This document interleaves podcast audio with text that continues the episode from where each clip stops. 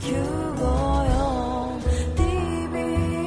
ラディオ TBS ラジオポッドキャスティングをお聞きの皆さんこんにちは。安住紳一郎の日曜天国アシスタントディレクターの中山一輝です。日天のポッドキャスティング今日は30回目です。日曜朝10時からの本放送と合わせてぜひお楽しみください。2月10日放送分安住紳一郎の日曜天国。それでは番組開始から10時30分までの放送をお聞きください。日曜天国。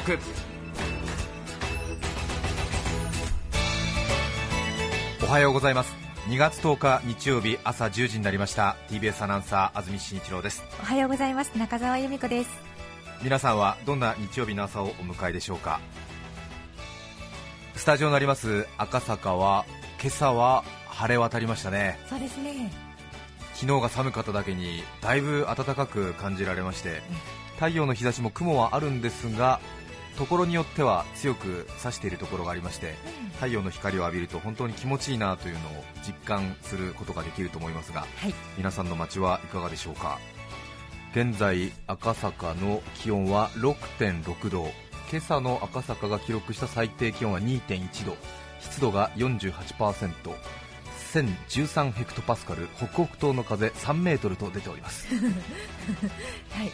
ええ。え昨日は本当に寒かったですね。ー、寒かったですね。今シーズン東京都内は5回目の積雪を記録したようですけれども東京では1センチ群馬前橋では7センチ埼玉秩父でも7センチ熊谷4センチそれから宇都宮3センチということでね山沿いの方では随分積もったんじゃないかなと思いますけどね、ね。うん、うん。夕方から夜ぐらいにかけてえ本当に北国じゃないかと思うぐらいな勢いで降ってましたしね。ええその降る前のまた寒いこと。そうなんですよ。前触れがね前,、前段階が本当に冷え込むっていう感じでした、ちょうど降る寸前新宿の駅の近くにいたんですけれども、はい。なんか本当になんかうん急に暗闇に包まれて なんか暗黒時代が始まるんじゃないかみたいな、あら。え氷河期突入かみたいな感えじ。桃太郎電鉄のブラックボンビーが登場する寸前みたいな感じの ものすごい暗雲立ち込めた感じで。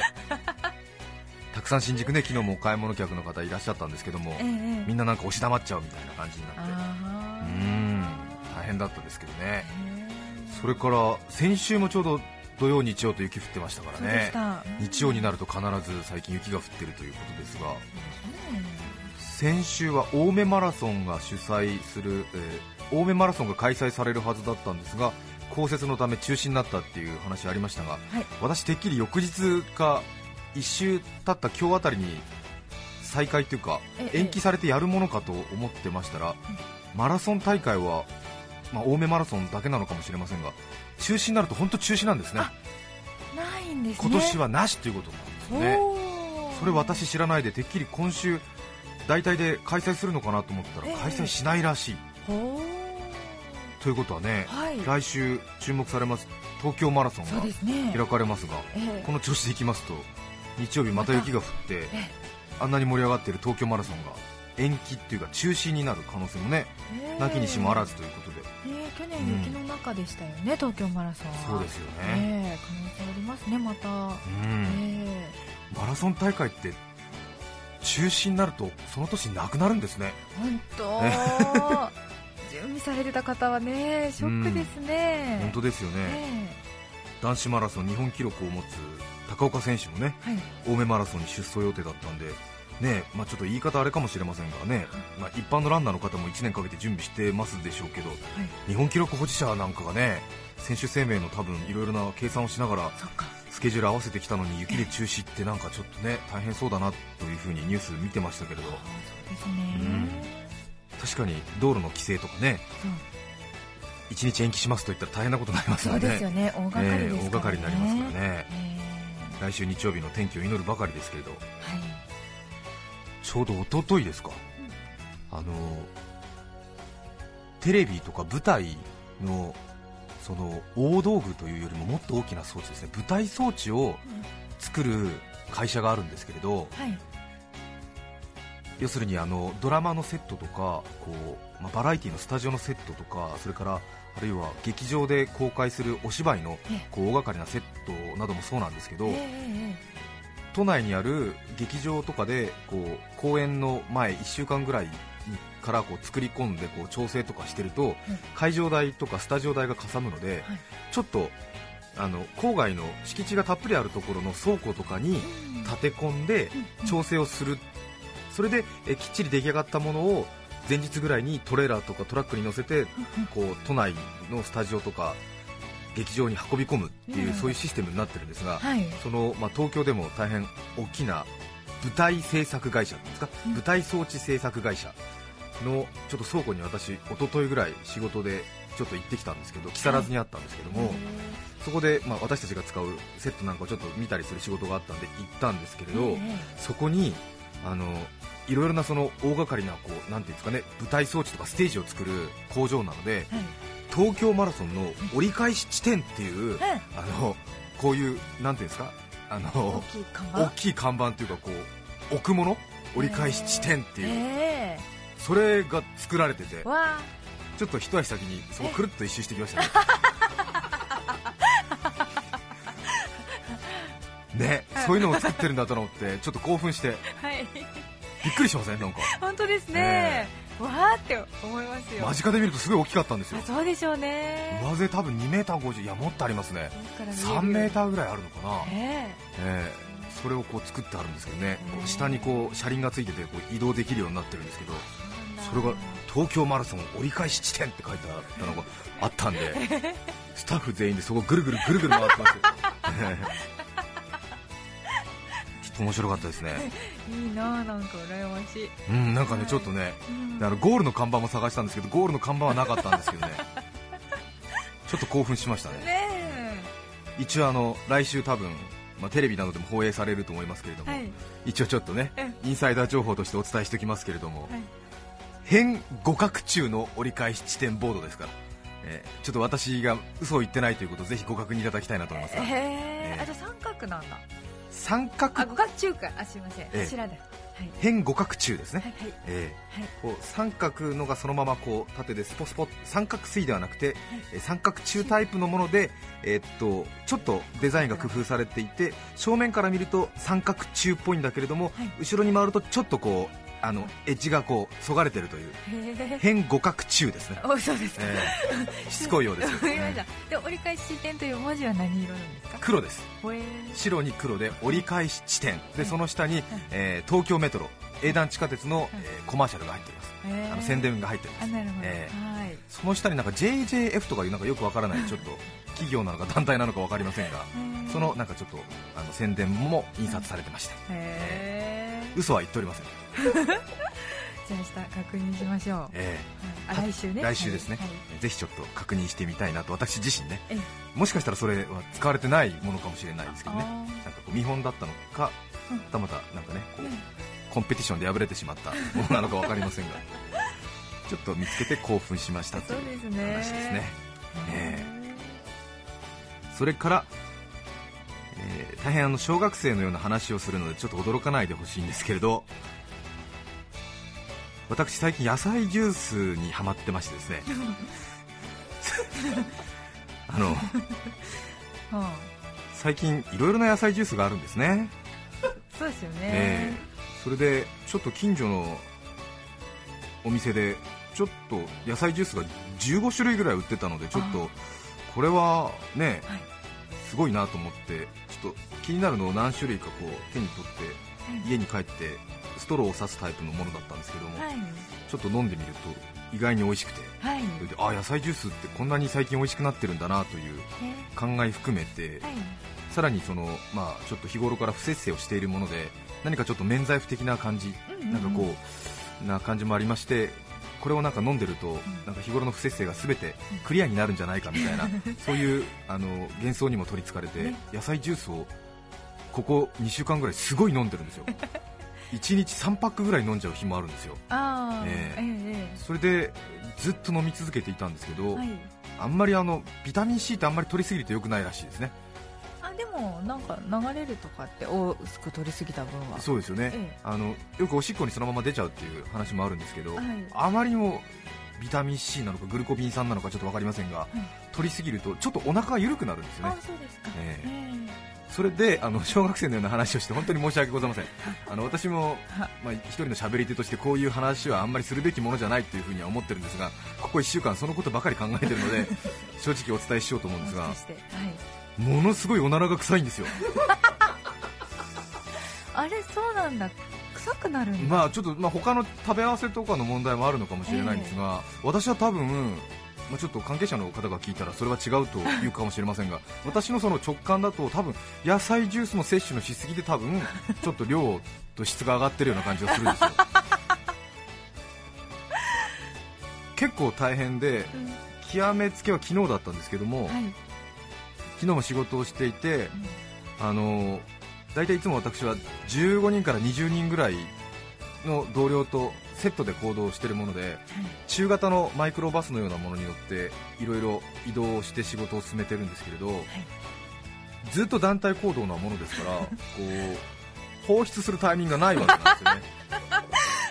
一人になるっていうことが実は意外に少なくてまあ、ありがたいことにたくさんの人たちと一緒に仕事をしているので 常にあの囲まれてるに近い状態になっている時が多いんですよね、それで朝仕事始めから仕事終わりまでその状態ですしそれでトイレに行ったとしてもトイレの休憩時間とかが短いのでその他のスタッフとほぼ同時にトイレに行ってこう3つぐらいある便器に3人、3人、3人の 3×3 セットで9人一気にやるみたいな状況とかになってたりとか、あるいはその小さな1つしか個室のないお店のトイレをお借りするにしても、トイレの休憩時間になると要するに出たらは出たり入ったり出たり入ったりをこう繰り返すええ。ピストン式になっちゃったりとかすると、うん。要するにできない。自分のすぐ後に人が入るわけ人が入るわけですからね、うんうんうん。えーもしくはその3人3セットの時も横に同僚がいるわけですから、ね。とてもできない、はい。立場上ね、またね、えー。まあね安住さんですからね、いえいえ、まあ、それはあれなんですけども、うんうん。説得力とかなくなるじゃないですか、なんか。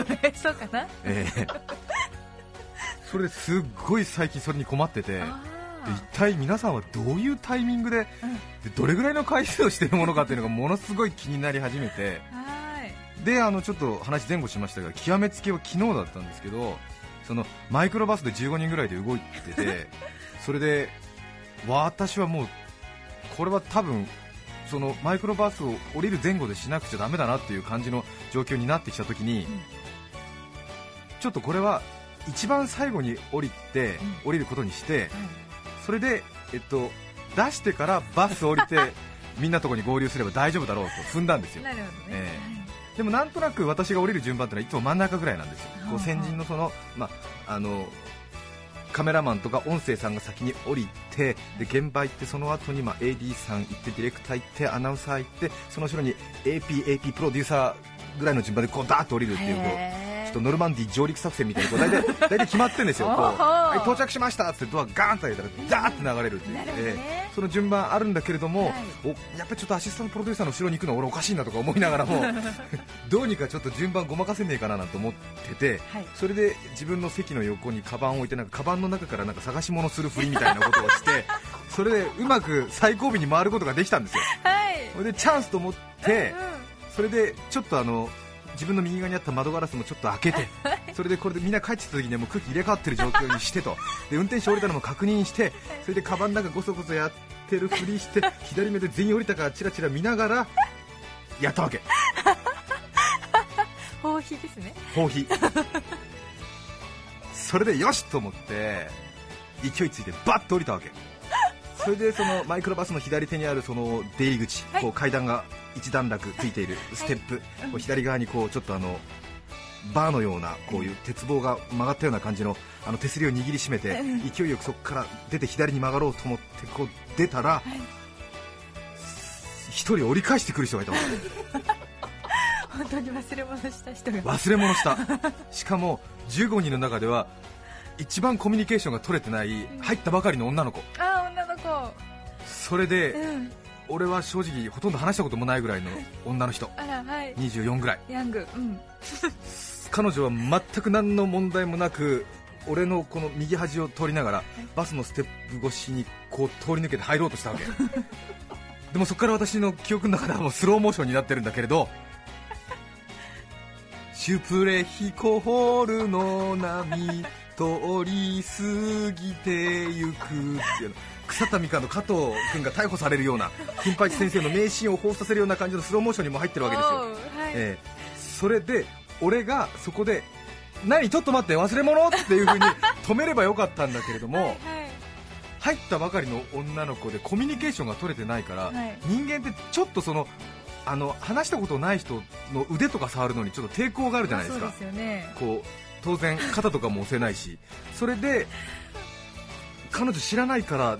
ちょっと私が身をこう彼女と30センチぐらいこう避けながらはい。話しかけようとしたもんだから、彼女は何の戸惑いもなくそのままの勢いでバッと車内の中に入る。はい。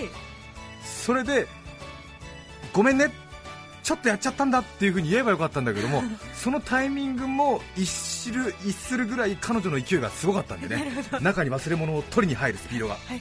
えーはい。それでそのバスの出入り口の横に張り付いたままあのあの私あのって私が 言ってるんだけど彼女は多分先輩に怒られるとか思ってるから忘れ物必死に取ってるわけよ。はい。えーそれで自分の席の方まで行ってきびすを返して今度こっちに来るときにえー。俺と目が合って この人何訴えてるのかなっていうその刹那があった瞬間全てを感じ取った。彼女の。彼女。が、表情に。はい、そしたら23歳のヤングウーマンは私の目を一瞬見た後視線を下に落としてそのまままた走り去っていった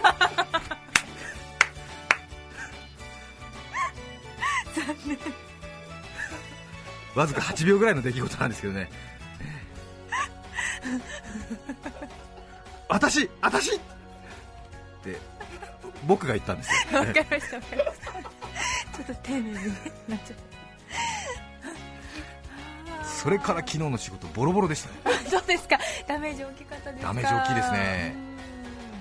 特にね新しく入ったばかりの女の子に軽蔑まではいかないですけどもね、蔑まれる。感じ。とても耐えられなかったですね。やっぱり、うん、人間はやっぱり尊厳がないと生きていけないなっていう風な気持ちになりましたけれども。それから昨日それが大体午後の1時半ぐらいだったんですけども、それから昨日寝る間際から今朝起きるまでぐらいずっとそのことについて考えてるんですよ。そうか昨日中澤さんにメール行きませんでした？来ました。松井さんから非常に珍しく。そうですよね。これからあのねおならの回数とええ。した場所をえメモせよと。あ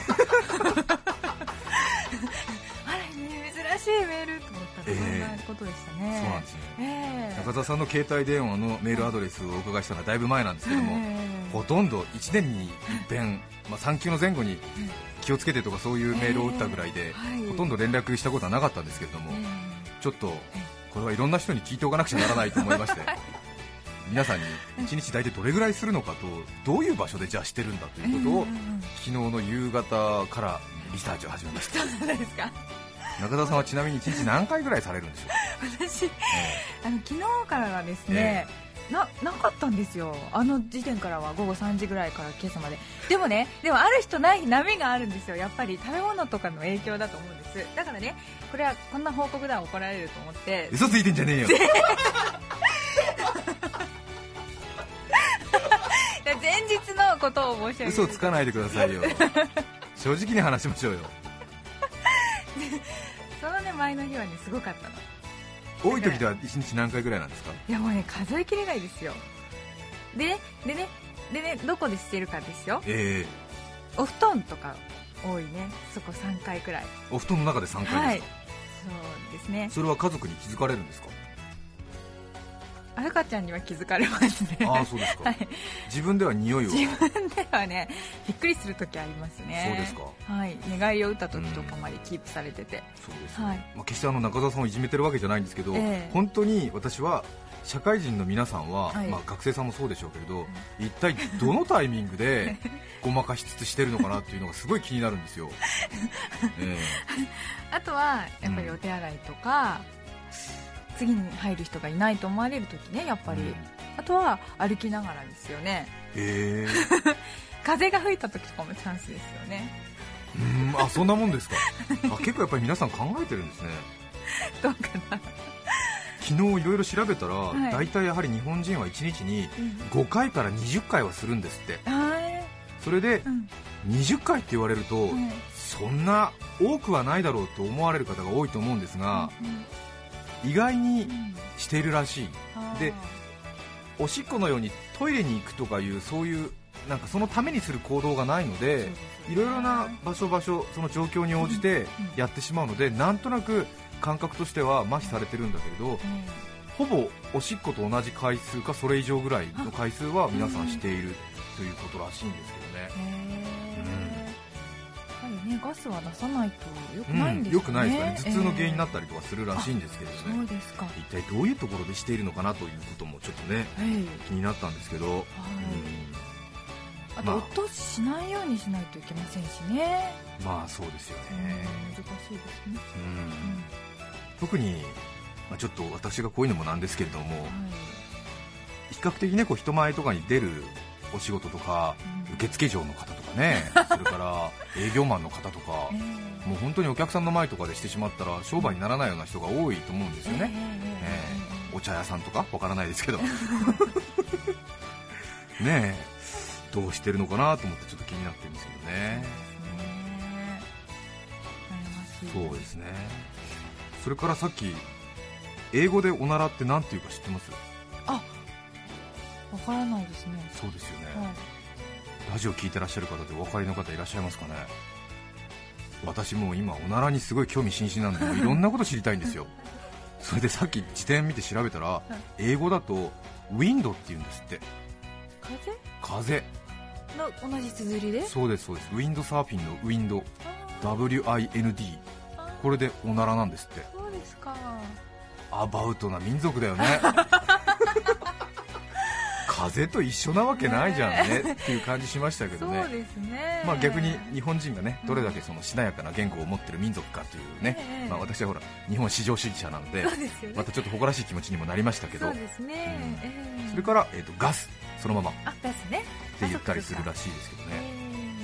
えで例文が載ってたんですけど、い。あなたおならしたっていう例文が載ってたんですけど、はい。Did you break window? って言うんですって。えブレイクウィンドもしくは Did you pass gas? ガスを通したっていうパスですね。ね。あのバスケットなんかのパスと一緒ですけどね。え Did you pass gas? ですって、えブレイクウィンドー。ブレイクウィンド過去形の二人称の疑問文になってますけどね、えーあ受験シーズン近いですからもしかしたら役に立つかもしれませんね。そうですね。ええ過去形を表す did を前に出して二人称の you ですね。それからパスガスですね。期待ですからあもザもつきませんよ。Did you pass gas? お Yes I did とか言うの？かそうですね。Yes I did でしょうなねそういうのとかつけたりして。それからこなれた表現としては、はい。え Did you cut the cheese? っていうんですって。あなたはもしかしてチーズを切りましたかっていうのが あなたはおならをしましたかっていう意味なんですって。へええ。ーで本当にチーズをカットしたのかって聞きたいときは、うん。カットじゃなくてスライスって単語を入れると、Did you slice the cheese? って聞くとあ。あなたはチーズを切りましたか？っていうことでカットを使っちゃうとおならしたか？っていうことになるんですって。これはもしかしてね留学したりホームステイとかした時に大変なお間違いになりますから気をつけた方がいいですね。これ言われないと分かんないですね。本当。へえ。本当に切りたい時は Did you slice the cheese? おならの場合はカット。カットはそうですね。はいそうですね、I cut the cheese っていうですね。えそうですね。そうですね、はい。カットは不規則変化動詞ですから。カットカットカットですそうです。からね過去形も過去形も一緒になりますからね。はいです。はい。ね begin began began そうですそうですそうですそうです。understand understood understood Yes そうそうそう。meet met met put put put cut cut cut ですそういうことですね。カットはえー現在形も過去形も過去分詞も一緒でございます。なので Did you cut the cheese? って聞かれた場合は I cut the cheese と答えます。あなたはおならをしたのですか？はい私はおならをしました。I cut the cheese here now 私はたった今ここでおならをしました。I cut the cheese here now っていうことになりますね、うん、それでは例文に参りましょう。もう少し感情を込めてね。Did you cut the cheese? Sorry I got cheese here now. っていうことになりますね。そうですね。ええこれを私今朝一人でやってました。 Repeat after me 一人で。一人でやってました。これ覚えられるんじゃないですかね多分ね。ね。ぜひラジオを聴きの皆さんも基礎英語の時間です。Did you cut the cheese? Did you cut the cheese? Did you cut the cheese? Sorry I the cheese here now 今ね安住さんものすごいジェスチャーつけてますよ。だってそういうことでしょ？すごい。お前おならしただろって言わなきゃいけないんですよ Did you cut the cheese? ってことでしょ？そういうことですよ。こういう感情は多分ね全世界共通ですよね。そうですねね中澤さん英語得意ですよね？いえ。じゃあちょっとこの Did you cut the cheese? あなたおならしたっていうのをちょっと心込めて。あー。え Did you cut the cheese?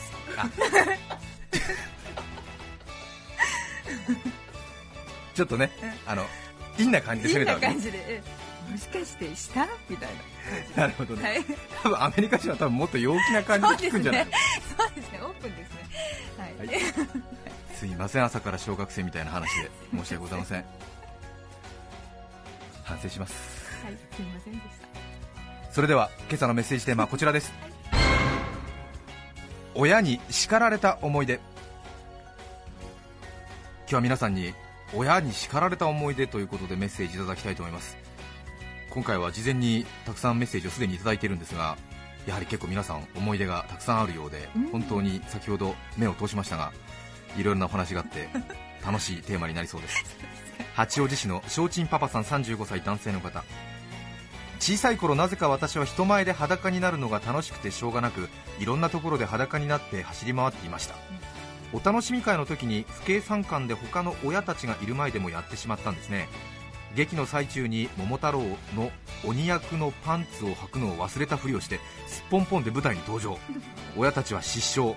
慌てて舞台の袖から先生が私を捕まえ裏へ引っ込んだ先には鬼のような顔をした母さんが私を待ち受けていました。その時は大変お尻を叩かれたことを覚えています。お前はそんなに尻を見せたいんか？お前はそんなに尻を見せたいんか？と何度も何度も先日雪が降った時に私の息子も大はしゃぎで雪で遊び濡れてしまったので着替えをしたところ何を思ったか私の息子たちはそのまま裸で雪の降る外へと飛び出していきました。そのまますっぽんぽんのまま雪へダイブ。そしたらうちの奥さんが何やってんのよ風邪ひくよこのバカと叱られていました。私の血がそうさせるのでしょう。息子よ分かるぞその気持ち。でもほどほどになという 埼玉市の予想外な38歳男性の方。今でもつまらないことで怒る父ですからその時は何で怒られたのか覚えてないのですが小学校3年生ぐらいの頃父に出て行けと言われ小さい私も頭に来ていたようで出て行ってしまいました。しかし小学生の私には行くところがなく親の怒りが静まるまで星でも見ていようと住んでいる団地の5階の踊り場に向かいました下の方を見ると両親が二手に分かれて走り回って私を探している様子が見えました。慌てて家から出ているはずの両親は多分鍵を持たずに出て行ったはず。そう察知した私はその隙に家に戻りきちんとドアの戸締まりをし布団を敷いて寝てしまいました。家の中になかなか入れなかった親が口を聞いてくれなかったような記憶があります。ねえ俺っていい子なのかな？って。いう知恵者ですね。可愛いうんなこれはちょっとね親もがっかりって感じですよね。普通はね下の方を見て両親が二手に分かれて自分を探しているところを見て心を入れ替えるのが人の子だと思いますが。慌てて走り回って私を探している両親を見てあ多分鍵かけずに出てきただろうなと察知しその隙に家に戻り戸締まりをして 中に入っちゃったっていう布団を敷いて寝た。本当に多分ご両親がっかりしたと思いますねきっとね。皆さんからメッセージお待ちしています。番組にメッセージを送ってくださった方の中から抽選で5名の方に何かと便利でシュールな表紙があなたの日常を演出します。日展オリジナルノートをプレゼントいたします。今日のテーマ親に叱られた思い出。皆さんからのメッセージお待ちしています。それでは今日の1曲目をお聴きいただきましょう八王子市の高明さんからのリクエスト鈴木亜美さんで「アロン・イン・マイル」2月10日放送分安住紳一郎の日曜天国。10時30分までをお聞きいただきました。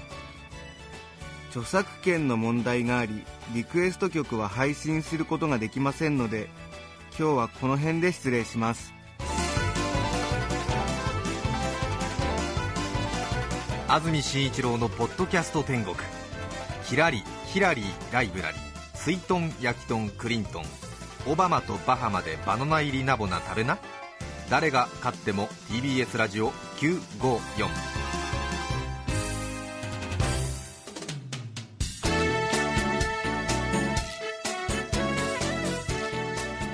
さて来週2月17日の安住紳一郎の日曜天国。